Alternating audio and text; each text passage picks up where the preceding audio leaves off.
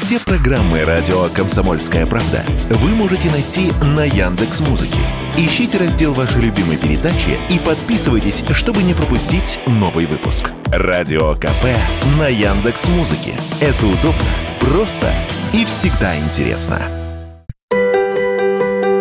Только небольшой процент из сотен западных компаний, которые обещали покинуть Россию, на самом деле сделали это, сообщила Вашингтон-Пост со ссылкой на несколько исследовательских групп. Более 90% иностранных компаний продолжают работу на территории Российской Федерации. Ушло менее 10%. Всего до февраля прошлого года в стране функционировали 2400 дочерних организаций и 1400 предприятий из Евросоюза и стран Большой Семерки. Одни компании после начала спецоперации объявили, что приостановят или сократят свои операции в России, но продолжают торговать. Как отмечает издание, даже такие бренды, как Coca-Cola, Pepsi, Unilever, громко заявляющие о своем уходе или ограничении деятельности в России, продолжают производить и продавать свою продукцию под другим названием. Некоторые компании в феврале-марте 2022 года заявляли, что продадут свои российские активы, но все еще ищут покупателей или пытаются снизить издержки ухода из страны. Те компании, которые в России остались, пытаются минимизировать потери в доходах и обойти западные санкции. Многие из них идут по пути ребрендинга, то есть меняется вывеска,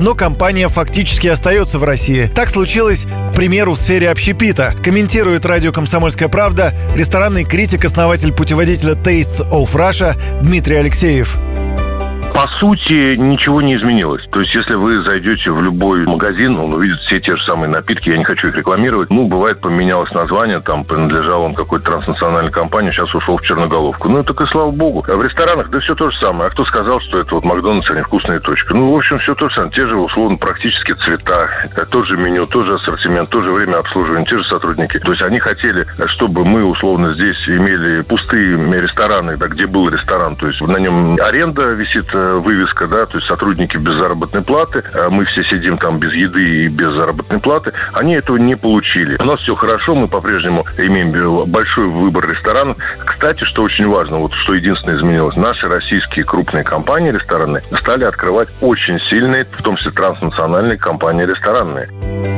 Еще один пример смены названия. В российском подразделении «Хенкель», которое с прошлого года работает в России как отдельная компания, начали русифицировать бренды даже до завершения сделки по продаже активов. Например, порошок «Персил» и кондиционер «Вернель» остались в том же дизайне, но их названия теперь написаны русскими буквами. В таком виде товары уже появились на полках магазинов. Удивительно, но российский рынок сейчас один из самых перспективных из-за уменьшения конкуренции, заявил радио «Комсомольская правда» генеральный генеральный директор «Вектор Маркет Research Дмитрий Чумаков.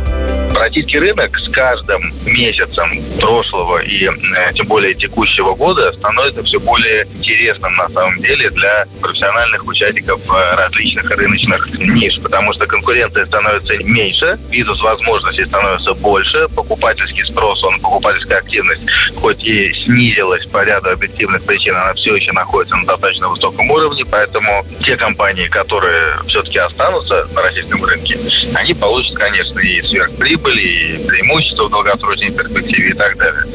Убытки покинувших Россию компаний по оценке Центра стратегических разработок составили больше 200 миллиардов долларов. При этом наибольшие потери понесли американские и британские корпорации. Юрий Кораблев, Радио «Комсомольская правда».